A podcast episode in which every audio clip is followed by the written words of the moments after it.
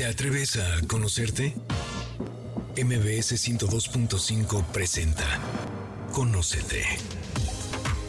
Un viaje a tu interior que, de la mano del Enneagrama y otras herramientas, te ayudarán a encontrar la mejor versión de ti. Conducen Andrea Vargas y Adelaida Harrison. Comenzamos. Muy buenas tardes, esto es Conócete y nosotros somos Adelaida Harrison y Andrea Vargas y hoy vamos a tener un super programa porque van a ver de qué vamos a hablar, cómo reinventarte a los 50. Indudablemente, la salud es el valor más importante de nuestra vida. Estarán de acuerdo que sin salud no hay nada.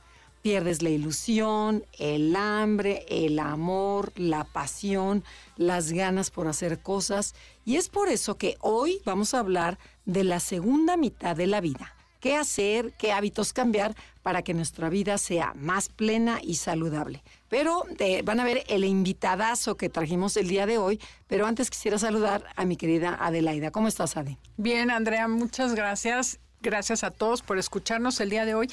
Y es chistoso como a mí en lo personal me pasó que juré que la salud y el cuerpo pues nunca había sido un tema en mi vida, ¿no? Funcionaba perfecto, todo iba bien, hasta que de repente llegan los 50 y literal kilo por casi cada seis meses un kilo, la hormona, el bochor. O sea, como que empiezas con la edad que les llaman de los nunca, ¿no? Nunca había sentido esto, nunca me había dado insomnio, no me había despertado 40 veces. O sea, como que empiezas a hacerte consciente que pues que eso que te funcionaba también ya no está funcionando bien y empecé a hacer conciencia que hay que cuidar el cuerpo. Está fatal, así es que los que nos oyen, que no tienen nuestra edad, pues empiecen desde ahorita a hacer algo diferente para de verdad tener una nueva longevidad. Y para eso invitamos el día de hoy a Diego Bernardini. Él es médico y kinesiólogo por la Universidad de Buenos Aires. Tiene un máster en gerontología, maestro universitario y mil cosas más. Pero bueno, no perdamos más tiempo en estas presentaciones y te damos la más cordial bienvenida. ¿Cómo estás, Diego? Gracias, Ade. Bienvenidos. Eh, muy agradable estar aquí con ustedes. Andrea, un gusto enorme. Así que bueno, a por ello. Encantadas de que estés aquí. Y bueno, Cuéntanos, Diego, ¿qué es la nueva longevidad y por qué se considera esto un nuevo paradigma? La nueva longevidad yo creo que es, eh, tiene varias lecturas. La primera es una respuesta que hoy estamos encontrando en las personas adultas y las personas mayores de nuestra sociedad que nos están obligando a redefinir lo que entendemos por envejecimiento, por el devenir del tiempo.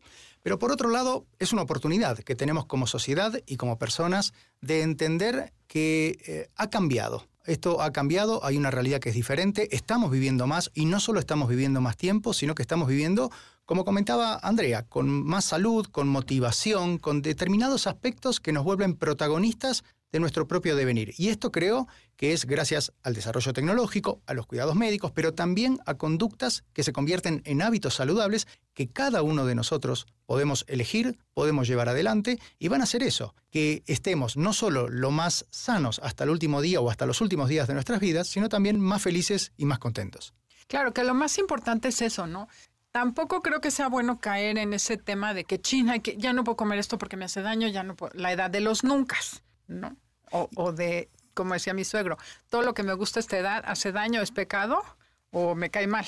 Bueno, eso es muy interesante, porque dentro de los nunca, yo agregaría el nunca es tarde. Nunca es tarde para empezar a hacer actividad física, nunca es tarde para cambiar la dieta, nunca es tarde para hacer nuevos amigos, nuevos vínculos, para emprender nuevos proyectos que quizás quedaron aparcados por el hecho de que teníamos una familia, hijos que cuidar, desarrollo personal que llevar adelante. Bueno, yo creo que estamos arribando a esta segunda mitad de la vida con mucha experiencia que nos permite elegir, que nos da la libertad de decidir esto me gusta, esto me hace perder el tiempo y por sobre todas las cosas, conociéndonos a nosotros mismos, que no es poco.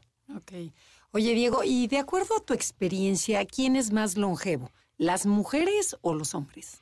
Eso es un fenómeno que es global. Las mujeres suelen vivir más que nosotros, un promedio de 6, 4, 5 años según los países. Y esto es muy interesante porque entender la nueva longevidad sin la lente de género es imposible. ¿A qué me refiero con esto? Está claro que ustedes, las mujeres, suelen gestionar de una manera diferente este momento de vida. Y acá tiene que ver con, aspectos vinculados a cómo ustedes manejan los vínculos emocionales, las relaciones afectivas, los proyectos, quizás hasta la crianza, el abuelazgo, mientras que para los hombres todavía, y digo los hombres todavía de hoy mayores, el indicador laboral es algo muy fuerte O sea, el rito de paso que significa retirarse de un empleo formal habitualmente nos pega muy duro. Y yo creo que claramente eso tiene que ver con qué nos pasa en la salud. Los hombres nos cuesta, a los hombres mayores de hoy, probablemente, y esto lo aclaro porque tanto las mujeres como los hombres más jóvenes, los que venimos por detrás, y que de alguna manera las mujeres están más calificadas, más insertas en el mercado laboral, eh, los hombres empiezan a, a escuchar y hablar de otras cosas, probablemente esto cambie. Pero hoy la realidad es esa. Ustedes suelen vivir más tiempo, lamentablemente todavía en muchos países de la región en condiciones más vulnerables, porque han sido mujeres que se han dedicado en su vida al cuidado del hogar, y esto en una situación de viudez las excluye de la pensión o de un ingreso económico. Entonces, esta es la situación que hoy tenemos. Pero lo que es claro es que ustedes viven más, nosotros vivimos menos, y ustedes en general suelen estar más ocupadas en esta etapa de la vida, aprendiendo idiomas, con amigos, a veces cuidando o no a los nietos, pues esto tampoco es una obligación, pero suelen tener un propósito de vida más definido que el que solemos tener los hombres. O sea, más, más áreas, ¿no? Sí. Sí. Porque lo que acabas de decir, por ejemplo, la parte emocional, ¿no? las mujeres entre amigas, entre hijas, platicas y sacas todo lo que traes. Y los hombres, por yo creo que por cultura, se quedan callados, se lo guardan entonces no comparten toda esa parte que los va aislando de la sociedad, ¿no? Tienen menos amigos o hablan de tonterías los hombres. O sea, bueno, si ves una plática de mujeres y una plática de hombres, los hombres que, que el auto, que el fútbol, y en cambio las viejas, bueno, pero de La terapia silvestre ayuda Exacto, es la terapia silvestre, definitivamente. Bueno, no sé si eso tenga que ver en la... No, no, es, real, ayuda, es real. A mí, mira, siempre recuerdo que en una oportunidad me, invitó un grupo de mujeres, un, un club de 50 mujeres a hablar de estos temas donde se dieron charlas muy profundas. Claro, y una de ellas después me dice, deberías hacer esto con hombres. Le digo, ¿sabes cuál es el problema? Que vamos a terminar hablando de fútbol, de mujeres y de asado. Le digo, entonces, pero es diferente esto. Y este es un punto que, que realmente es muy interesante. Y no solo la cantidad de afectos o de vínculos con los cuales podemos charlar esto. Hay una, costumbre japonesa, el moai se llama, donde los padres suelen vincular a sus hijos recién nacidos con otros hijos nacidos de relaciones afectivas. Y esto genera que ese vínculo se perpetúe a lo largo de la vida. Hoy yo suelo preguntarle a mis pacientes o en las conferencias o en los talleres que levante la mano las personas que tienen entre dos y tres personas, vínculos afectivos con los cuales charlar lo que vos decías, Andrea, cosas profundas de la vida. El tener esas, esos vínculos afectivos o emocionales para charlar las cuestiones realmente importantes de la vida está totalmente comprobado que correlaciona no solo con bienestar, sino con longevidad. ¿Qué tal? Ok, o sea, también tiene que ver eso. Es que ahí está la inteligencia. A ver, la vida se transforma y se transforma en todas sus dimensiones. La forma en la que vestimos, cómo nos alimentamos, nuestros intereses, nuestras actividades, y ahí van los vínculos afectivos. Hay un estudio muy interesante de Harvard, que es el único estudio que hoy en el mundo está mostrando una especie de fotografía de lo que fue toda la vida de un grupo de personas que empezaron a investigar en 1938. Hoy quedan menos de 90 de estas personas vivas, por supuesto todos arriba de 90 años, y lo que se vio es que las personas digamos, los supervivientes de este estudio, que tienen no solo mejor calidad de vida, más salud en sí mismos, sino que además tienen más bienestar, están más contentos, son personas que han logrado reemplazar, construir, establecer nuevos vínculos afectivos, principalmente los hombres luego de la jubilación, luego del retiro. Entonces, ahí me parece que ya estamos teniendo información que es muy importante. Totalmente muy valiosa. Claro, porque en algún momento encontramos un estudio que dice que los seres humanos tienen tres necesidades y una de ellas es la competencia, que los hombres lo hacen muy bien en el trabajo, pero también se enfocan, bueno, la segunda, que es creo que la que viene al caso aquí, la vinculación. Y como todo está relacionado a su trabajo, y creo que es una creencia que se podría cambiar, o sea, ahí tendríamos que trabajar, es yo valgo porque doy dinero. Entonces, si dejo de trabajar y dejo de dar dinero, ya no valgo.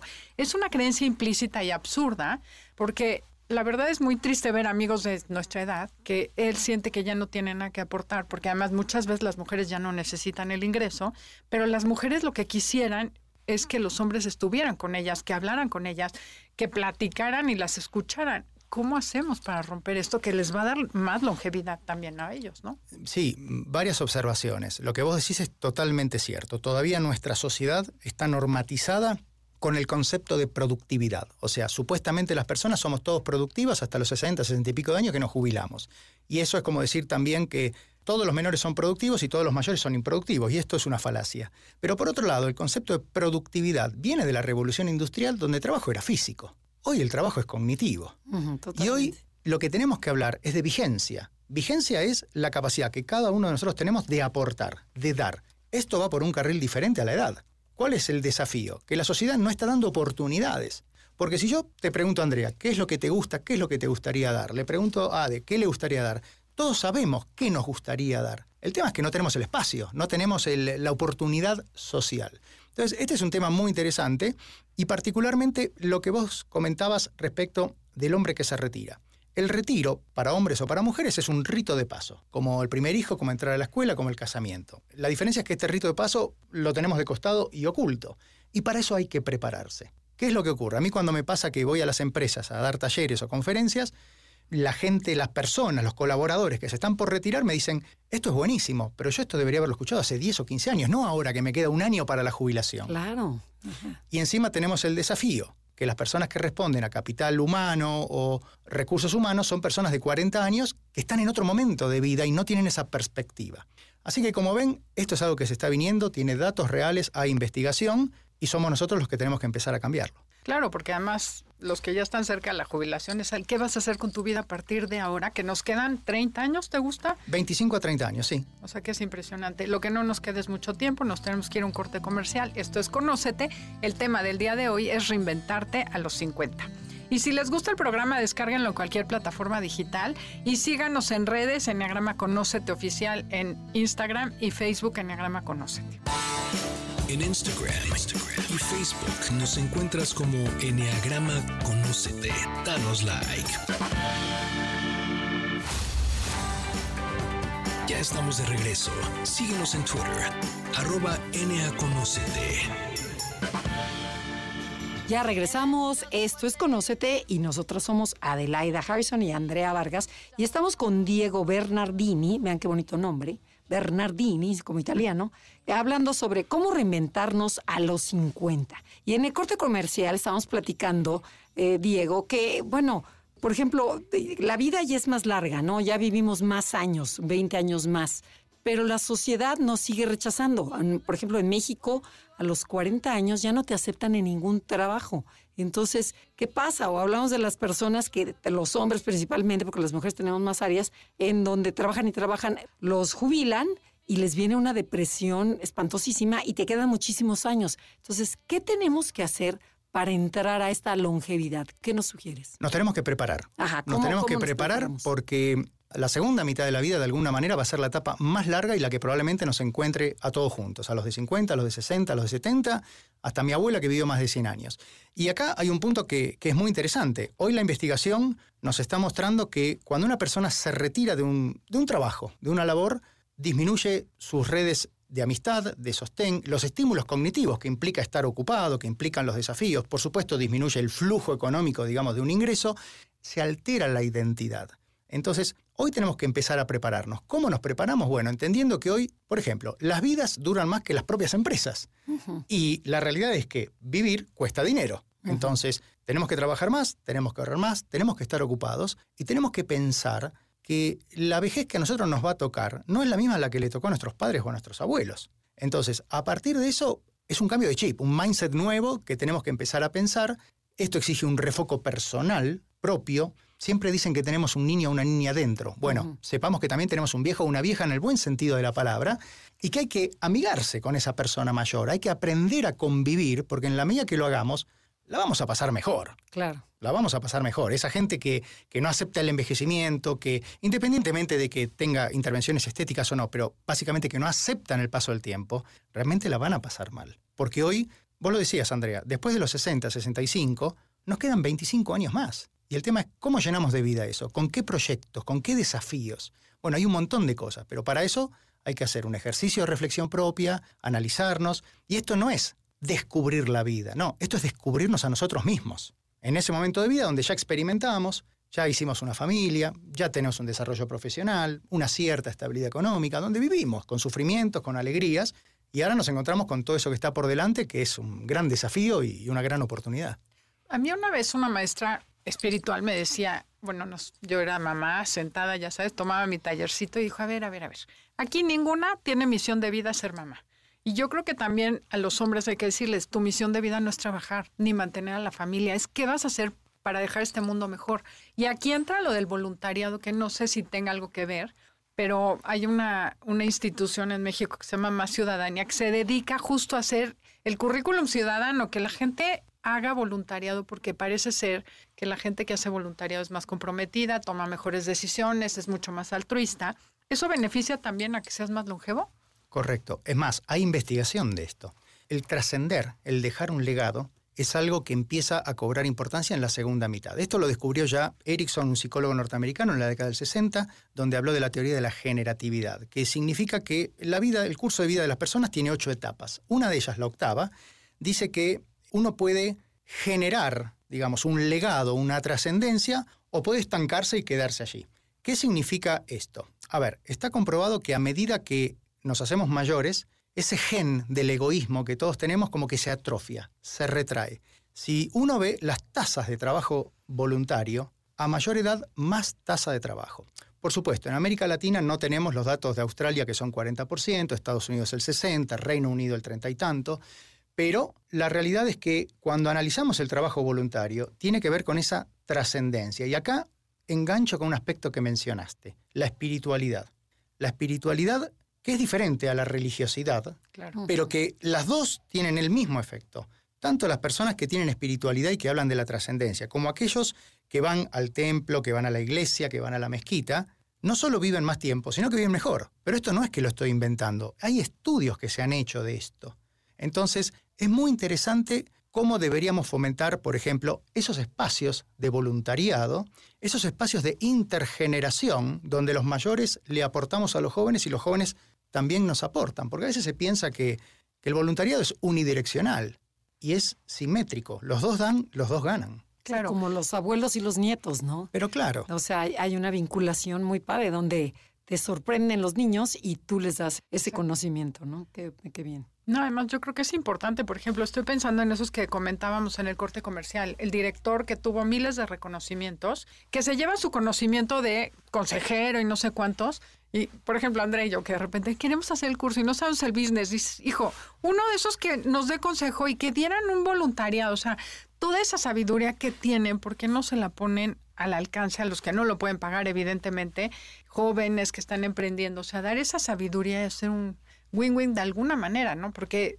pero pasa por saberte valioso en vez de pensar que ya te jubilaron y se van a un sillón y creen que van a hacer lo que quieran y lo único que hacen es meterse en su casa a interrumpir una dinámica que ha funcionado bien durante 40 años y se sienten fuera del lugar también, ¿no? Sí, como te decía, para eso hay que prepararse, pero también hay algo que es muy interesante y que ya lo están descubriendo algunas empresas. Te doy un dato, Pepsi y McDonald's. Los CEO de estas empresas ya dijeron que para ellos es un desafío tener cinco generaciones de colaboradores, pero además esas investigaciones de las cuales hablamos están mostrando que equipos interdisciplinarios, con personas de 70 años, pero también con jóvenes de 18 o de 20, suelen ser más creativos, suelen tener más cohesión como equipo. Y estas son cosas nuevas, lo cual está llevando también... Mira, hay un estudio muy interesante de la Universidad de Lancaster, en Reino Unido, que estudió eh, la demanda de, digamos, de los clientes de McDonald's. Y llegó a la conclusión que, al menos en Reino Unido, los clientes preferían empleados de McDonald's mayores de edad. O sea, personas mayores, porque se sentían más atendidos, más comprendidos, con más empatía. Bueno, estas son, mira, estas son habilidades blandas, las soft skills. Y esto se sabe, se sabe que con la edad las vamos aumentando, las vamos, digamos, son atributos que van creciendo. El tema, como decíamos, es que la sociedad cambie el chip y que entienda que la edad cronológica ya no nos define. Fíjate Netflix, fíjate Amazon, estas empresas, ninguna segmenta por edad segmenta por gusto, por experiencia. No te dice, esta película es para mayores de 70. No, te presenta la película y después uno elige. Bueno, eso es lo que deberíamos hacer como sociedad. Claro, porque además creo que hay mucha riqueza en todas las generaciones que pueden sumar en vez de estar dividiendo. Y hay, ¿cómo se llama esto? El sesgo de, gen, de edad, ¿no? Sí. Que ya nada más porque te ven mayor, te descalifican, ¿no? De, ay, no, es que no estás entendiendo. No, no, sí estoy entendiendo. Bueno, a mí me pasa, me voy a ventanear, pero cuando estamos hablando con alguien de redes de tecnología, ¿no? De entrada, cuando son jóvenes, piensan que tú estás mal. Sí. Y no escuchan, no, te este, estoy pidiendo esto. O sea, hay como una, una creencia, ¿cómo se cambia Estereotipos. Chistes, ¿Cómo se cambia ese estereotipo, no? De que Exacto. De entrada hay una barrera ahí. Sí, el, el estereotipo es, es la creencia basada en determinadas cuestiones. Todo nace de alguna manera del prejuicio que es una cuestión cognitiva en función de cómo nos hemos criado, nuestra familia, los valores que nos han establecido. Eso se transmite a la parte emocional, que tiene que ver con el estereotipo, y esto se instrumenta en la discriminación. El edadismo, que es como se llama la discriminación por edad, es la discriminación o la forma de discriminar más común, más frecuente, la que todos vamos a sufrir. Y esto es más frecuente que tu color de piel, cómo pensás, si sos mujer o sos hombre, o tu identidad de género. Y esto es una herida autoinfligida, porque esto lo vamos a sufrir todos. Entonces, el tema de la discriminación es algo que hoy se está trabajando. La Organización Mundial de la Salud del año pasado acaba de publicar un reporte, porque además hoy se sabe que discriminar no solo tiene un costo económico para la sociedad y para las empresas, sino que esto provoca enfermedad, esto causa problemas de salud. Y esto es totalmente relevante. Para la persona discriminada, evidentemente. Por supuesto, claro. Porque además la discriminación, vos pensás que la discriminación puede ser una mala palabra, pero la discriminación puede ser un gesto, puede ser una mirada, puede ser un empujón, puede ser ese prejuicio. No, vos sos mayor para esto, seguramente no vas a entender nada. Bueno, esas son las formas que hoy tenemos que combatir, si se quiere. Claro. Oye, ¿y en México qué consideras o qué hábitos nos están faltando a los mexicanos específicamente de lo que has notado? Porque llevas tu tiempo viviendo aquí.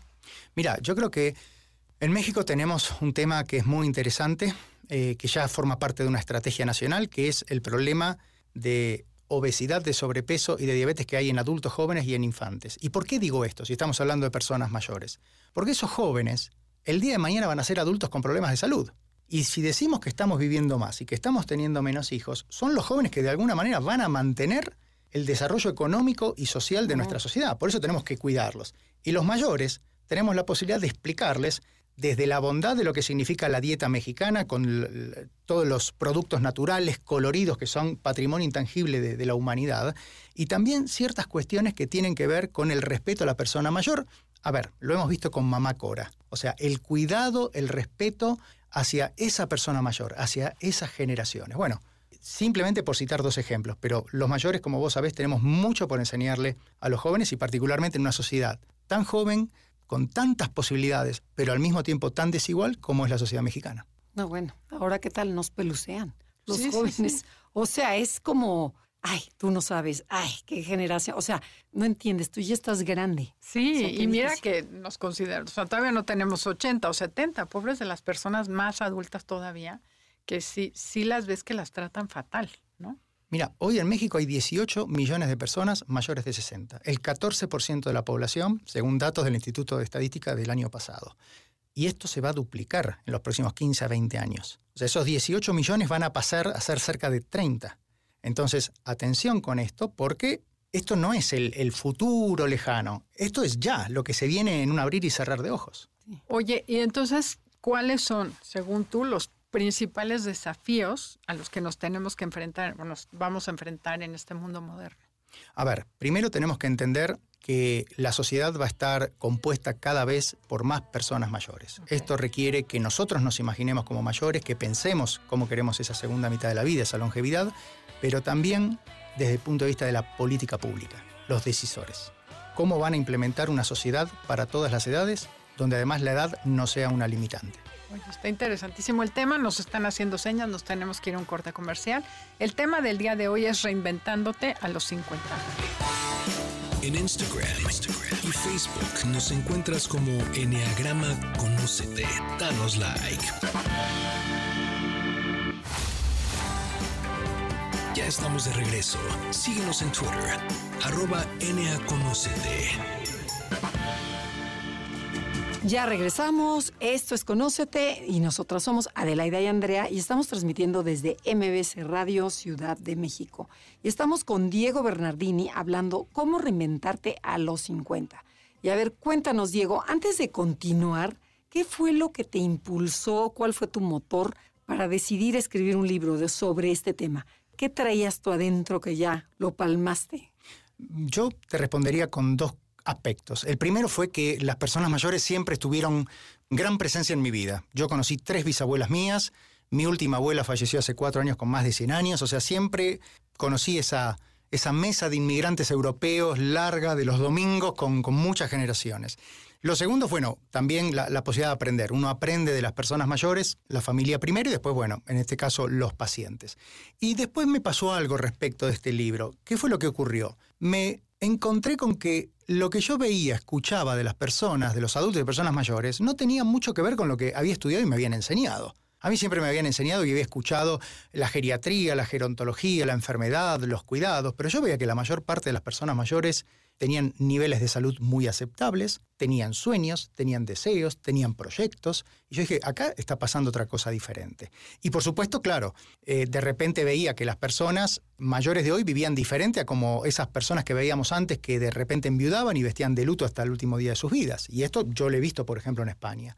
Entonces, claramente empecé a ver que había algo diferente entre la realidad, la narrativa y la creencia que estaba establecida. Y a partir de ahí surgió algo que es el hecho de haber entendido que la longevidad existió siempre a lo largo de la historia de la humanidad, porque siempre hubo personas longevas, pero que hoy estamos frente a un fenómeno nuevo, que tenía que ver primero con que la longevidad es un fenómeno colectivo, social. Cada vez hay más personas mayores. Lo segundo es que estas personas mayores están viviendo diferente no se anclan en la edad. Lo que veníamos hablando, no se anclan en una jubilación. Deciden decir, bueno, ahora tengo tiempo libre, ahora tengo ganas y voy a por lo que me gusta. Pero bueno, yo creo que todo esto coincidió para poder eh, no solo vincularme a, este, a esta área del conocimiento, sino establecer o escribir este libro que de alguna manera es la base de lo que significa una nueva forma de pensar como es la nueva longevidad.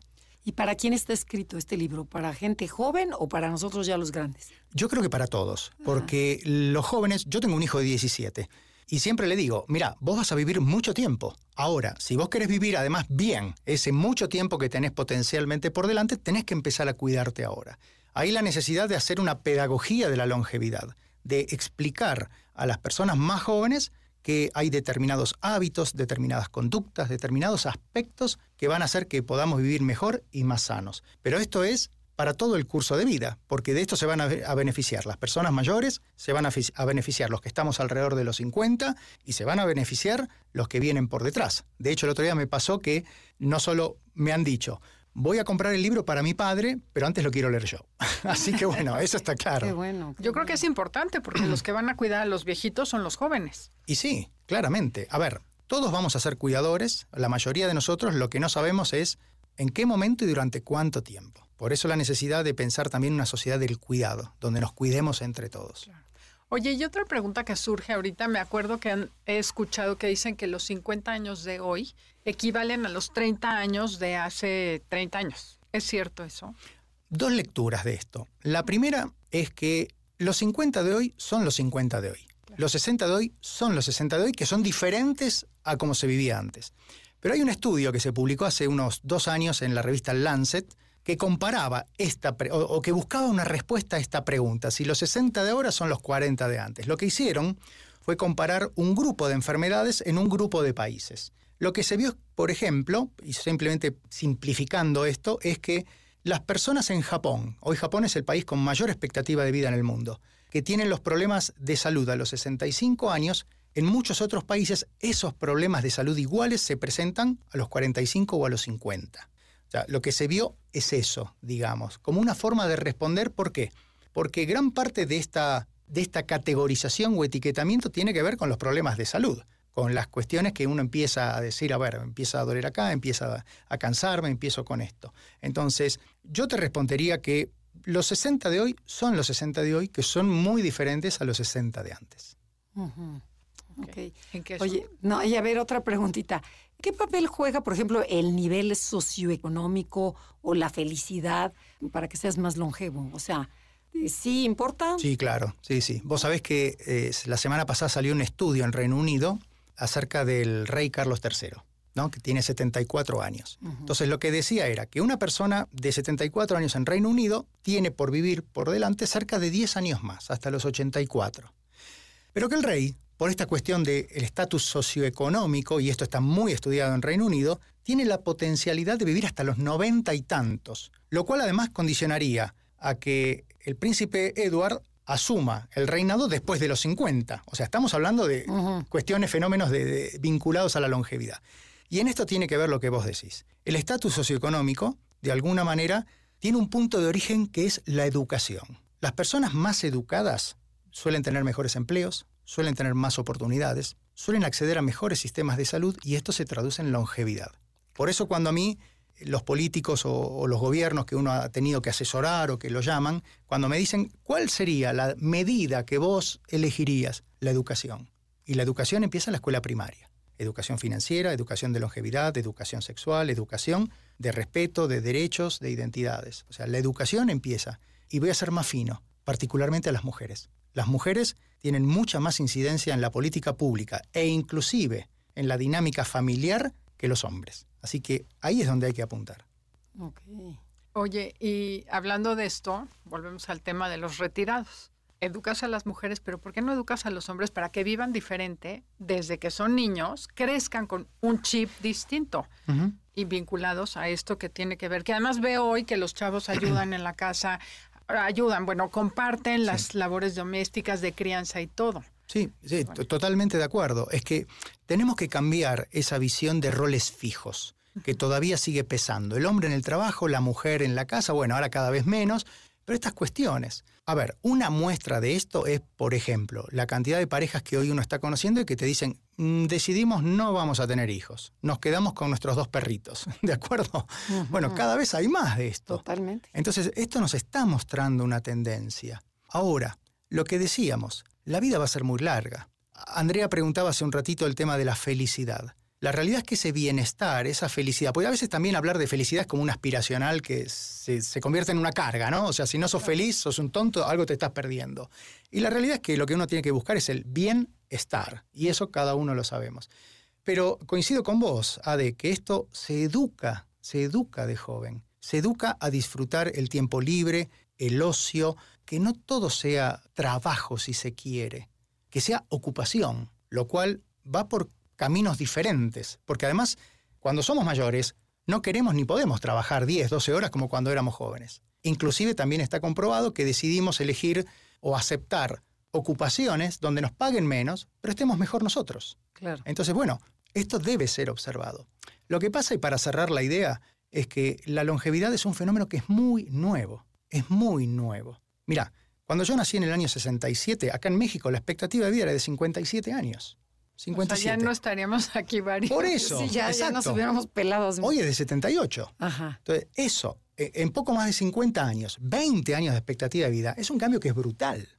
Es muy grande. Y no se olviden, no nos olvidemos, que la sociedad siempre va con un rezago respecto de los cambios. O sea, la sociedad siempre va por atrás, ¿no? Entonces, bueno, me parece que tenemos que pensar que hoy el siglo XXI es diferente y es nuestro siglo. Ok, oye, ¿y tienes aquí cómo afectan las diferentes personalidades en lograr esa longevidad? O sea, ¿hay personalidades o personas que tienen tendencias, actitudes que te llevan a ser más... Sí. O, personas depresivas o personas con ansiedad. Mira, los estereotipos. Exacto. A ver, el que fue un jodido toda la vida va a ser un jodido de grande. Esto es claro. El que fue un optimista de joven va a ser un optimista de grande. El que fue un solitario de joven probablemente envejezca de manera solitaria. Entonces, eso claramente tiene que ver. Pero hoy lo que sí sabemos, y esto también es investigación, que las personas que personalmente afrontan el envejecimiento de una manera más positiva, que tienen una imagen más positiva del devenir del tiempo, hoy se sabe que viven más. Aquellos que les cuesta el envejecimiento, que no lo aceptan, que hablan de que la vejez es todo pérdida y demás, mueren antes. Y te cierro con una anécdota. Caloy, el papá de Mafalda, un día charlamos y él con su humor irónico y ácido me dice, Diego, me dice, la vejez no es el otoño de la vida, es la primavera de la muerte. el optimista. Él, aclaro, él tenía, tenía razones para pasarla mal porque él eh, tenía extrapidamilarismo, que es una especie de Parkinson, tenía problemas de vista, por lo cual él ya no dibujaba, o sea, tenía razones para estar enojado si se quiere. Pero esa frase fue impresionante. Buenísimo. Pero yo creo que eso dibuja mucho lo que es la vida en general. Tú quieres llegar a una longevidad y antes de hablar de los tips en el próximo corte, creo que es importante entender que el problema es la actitud que tomas ante todo, porque ¿cuánta gente trabaja 40 años rogando que se acabe ese tiempo para poderse jubilar y empezar a vivir?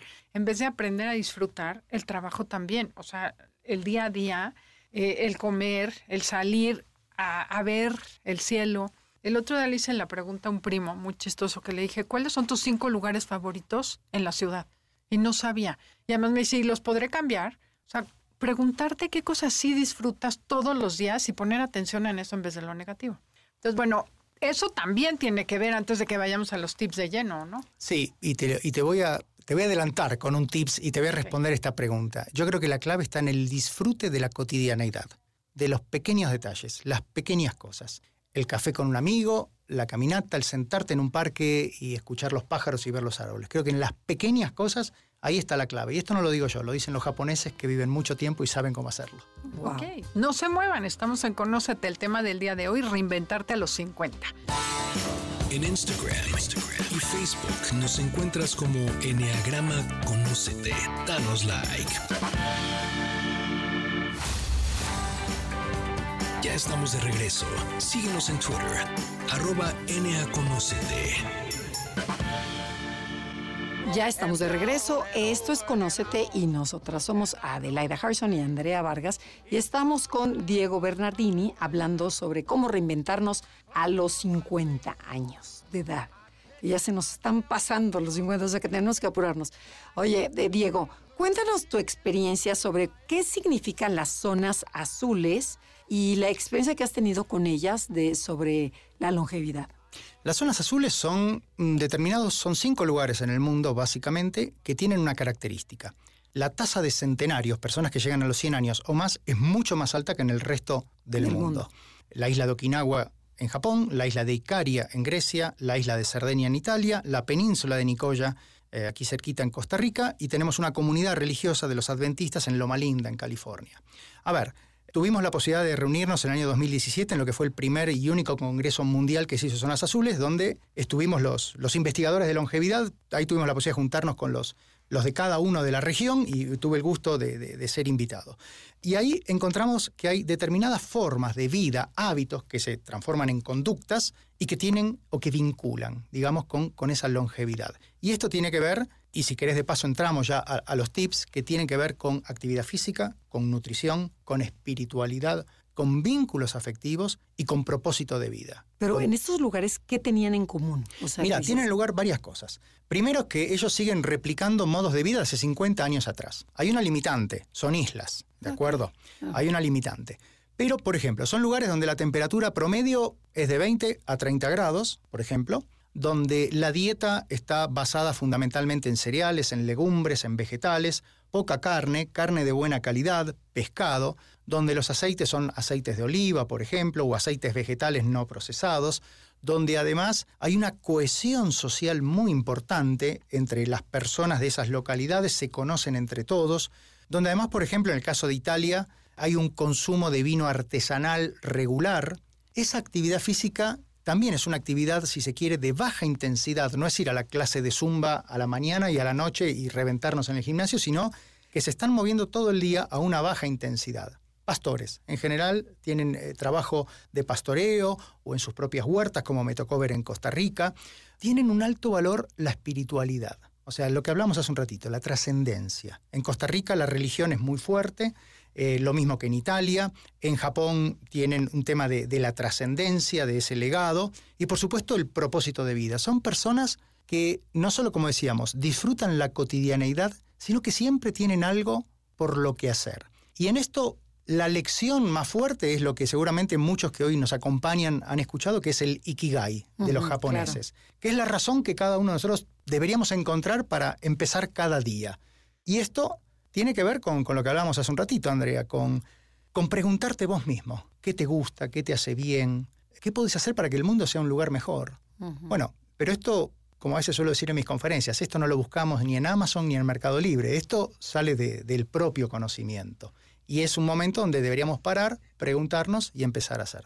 Wow. Oye, y bueno, ya se dieron cuenta, nuestro público está sentado con lápiz y papel y quieren escuchar qué tengo que hacer yo o sea, empezarse a preguntar, pero ¿tienes algunos tips más específicos, una ruta a seguir a los 20, a los 30, a los 50? O a partir de los 50, Bueno, sí, desde antes. O sea, no sé, yo supongo que hay uno de 30, uno de 50, uno de 70 y quisieran saber, bueno, ya me dijo que hay que hacer, pero no cómo. Bien, como médico lo primero que voy a dar es la prescripción de una píldora.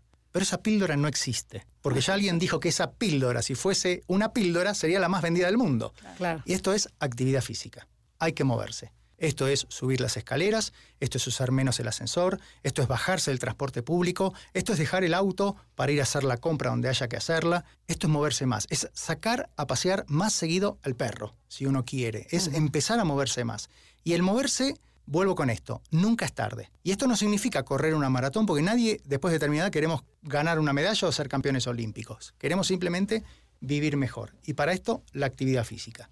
La dieta tenemos que dejar las comidas procesadas. Tenemos que volver a las legumbres, a los cereales, a las ensaladas, a los colores alrededor del plato y algo más, que esto también viene de los japoneses. Se le llama hara hachibu, que significa no completarse, llegar hasta el 80% de la saciedad. Porque cognitivamente, o sea, neurofisiológicamente, la orden de decir basta, ya está lleno, tarda un tiempito. Entonces nosotros nos detenemos antes, nos quedamos con un poquitito de hambre, pero a los 10 minutos fisiológicamente vamos a sentir esa saciedad. O sea, esa es la otra. Lo segundo, tenemos que buscar vínculos afectivos. La soledad indeseada, que es lo que hoy es el gran desafío también de la longevidad junto con el deterioro cognitivo, el Alzheimer, la soledad indeseada que es que los hijos se vayan de la casa, que me separe, que enviude, que me mude. Bueno, tenemos que tener la suficiente inteligencia emocional para buscar nuevos vínculos, buscar hacerlos. Uno se pone más selectivo con la vida y sí, se pone más selectivo. Ya cualquiera no nos cierra para tomar un café, pero tenemos que hacer ese esfuerzo. Dijimos entonces actividad física, eh, dieta o, alimentación o nutrición y los vínculos emocionales. La espiritualidad es algo interesante, lo que hablamos hace un ratito también la capacidad de trascender. Y trascender no significa ir a alinear los chakras a la India en busca del Sai Baba. O sea, la trascendencia significa en, nuestro barrio ayudar de repente a un chico que necesita ayuda, a una familia, a ver cómo lo podemos ir acompañando. Y el otro es lo que mencionábamos del Ikigai, el propósito de vida. Cada uno de nosotros sabe lo que nos gusta, sabe lo que hacemos bien y sabe lo que hacemos feliz. Y eso tenemos que empezar a buscarlo. Así que ahí tenemos cinco. Actividad física, o sea, actividad física es moverse más, nutrición, comer menos y de mejor calidad, espiritualidad, ah, vínculos afectivos y el Ikigai. Ok, pues a trabajar. No, claro, pero muy interesante, muy padre. Eh, bueno, y cuéntanos de tu libro. O sea, porque toda esta información viene en un libro. Cuéntanos cómo se llama el libro, dónde lo consiguen. El libro, el libro es la segunda mitad, Vivir los 50 más, porque ya a los 50 todos tenemos algún cabello plateado, alguna arruguita. A mí ya me dijeron, señor, baja en el transporte público y de repente me di cuenta que me convertí en señor. Claro. Por suerte todavía no me dijeron, siéntese que le corresponde, ¿no? ahí, cuando se paren, ahí, vamos a estar. El libro está eh, publicado ahora aquí en México, ya está en todas las librerías a través de la editorial Aguilar, que es del, grupo Random House. Es un libro que en Argentina ya se agotó, se está reeditando ahora en el mes de junio la segunda edición. Y es un viaje que tiene que ver con investigación clínica, con mi experiencia eh, en trabajo de longevidad ya desde hace mucho tiempo y también con testimonios. O sea, hay primeras voces de personas y además también es un viaje por los distintos lugares que me ha tocado vivir. Si bien yo soy argentino, viví en España, en Washington, en México, en Finlandia, en Suiza, por determinadas cuestiones me tocó eso. Y bueno, la idea es esa. Yo creo que es un libro, que es un libro de texto si se quiere, pero también es un libro que, que cualquier persona puede ayudar porque entra dentro de lo que es divulgación. O sea, es los médicos tenemos una costumbre, que hablamos en difícil como si todo el mundo fuera médico, pero lo que es peor es que pensamos que el paciente nos entiende y nos hace caso. Ni nos entiende ni nos hace caso. Entonces el libro está escrito en un idioma que se pueda entender. Sí, Accesible. Oye, y nuevamente recuérdanos el título. La segunda mitad. Los 50 más, vivir la nueva longevidad. Ok, también puede ser para otros parientes que van a vivir con esas personas. Así es. Oye, Diego, y a ver, todavía nos quedan tres minutitos más. ¿Cómo podrías resumir toda esta información que nos acabas de dar? ¿Qué le dirías al público que te está escuchando? Yo los invitaría a que piensen cuánto dura la niñez, cuánto dura la adolescencia, cuánto dura la juventud, cuánto dura la segunda mitad donde como dije estamos los de 50, 60, 70, 80, 90. O sea, va a ser la etapa más larga que muy probablemente a todos nosotros nos toque vivir. Y yo creo que en cada uno de nosotros está la posibilidad de que se transforme o que se convierta en la etapa más interesante de nuestras vidas. Porque ya tenemos una primera etapa de exploración, de experimentación, y ahora nos queda todo por delante. Claro, definitivamente. Además, yo creo que es una etapa padrísima, ¿no? Cuando ya empiezas a entender de qué se trata la vida, es tomarla desde ese lugar y hacer cosas que ya te puedes permitir hacer, ¿no? Que ya eres tú, ya no, ya te, no te importa, la tanto opinión. el que dirán. No hay que rendirle cuentas a nadie. Exacto. ¿qué No hay que dar explicaciones. Exacto, yo acabo de tomar un taller exactamente de eso, de redescubriendo, bueno, a la bruja interior, literal, a la madre salvaje, a la, a la mala onda. Y qué rico es como adulto ya cuando no le tienes que dar cuentas a nadie, poderte dar permiso de que no le caes bien a todo el mundo y que no te importe. Y eso creo que solo te lo da la edad, ¿no? Ya no estás tan preocupado por temas como el que dirán, que me inviten a la fiesta, como que ya esa Totalmente parte ya salió. Y es recuperar eso. Y además estaría increíble que nuestros hijos o nietos aprendan a vivir así, ¿no? Como de arriba para abajo, también compartir esta sabiduría para que sean más libres. Hoy veo a los chavos y están las mujeres, ahora son, pero la mamá perfecta, tienen que educar a sus hijos, las ven feos y no, les dan azúcar. O sea, es- hay una exigencia mucho, mucho mayor en los jóvenes que seguramente esto va a afectar su longevidad. Completamente. Sí, sí, es así, es así. Bueno, nos tenemos que ir, ahora sí, se acabó el tiempo. ¿Dónde te pueden encontrar? Me pueden encontrar en las redes sociales, en la página de Facebook, eh, Dr. Diego Bernardini, lo mismo que en el Instagram, y después en mi sitio web, que es www.diegobernardini.com, donde tenemos una suscripción, una membresía, y para aquellos que quieren saber un poquito más, un diplomado internacional en nueva longevidad, que hoy tiene 70 inscriptos de 15 países diferentes. Ay, qué Wow, padre, qué. Y todo en línea. Todo en línea, porque Ah. ese es el valor bueno, poder conectarnos de distintos países con distintas No, y las experiencias experiencias de toda la y gente. aprender todos de todos. Una comunidad de aprendizaje. Diego, te agradecemos mucho haber estado con nosotros el día de hoy y a todos ustedes por habernos acompañado. Eh, ya saben, muchas cosas que hacer a partir de ahora y disfrutar estos años que nos quedan. Eh, los dejamos con Concha León Portilla en el AC50. Gracias a nuestro equipo de producción, Janine, Beto, Felipe, todos los que hacen posible que estemos aquí con ustedes cada sábado. Y esto fue Conócete. Somos Andrea y Adelaida. Hasta la próxima.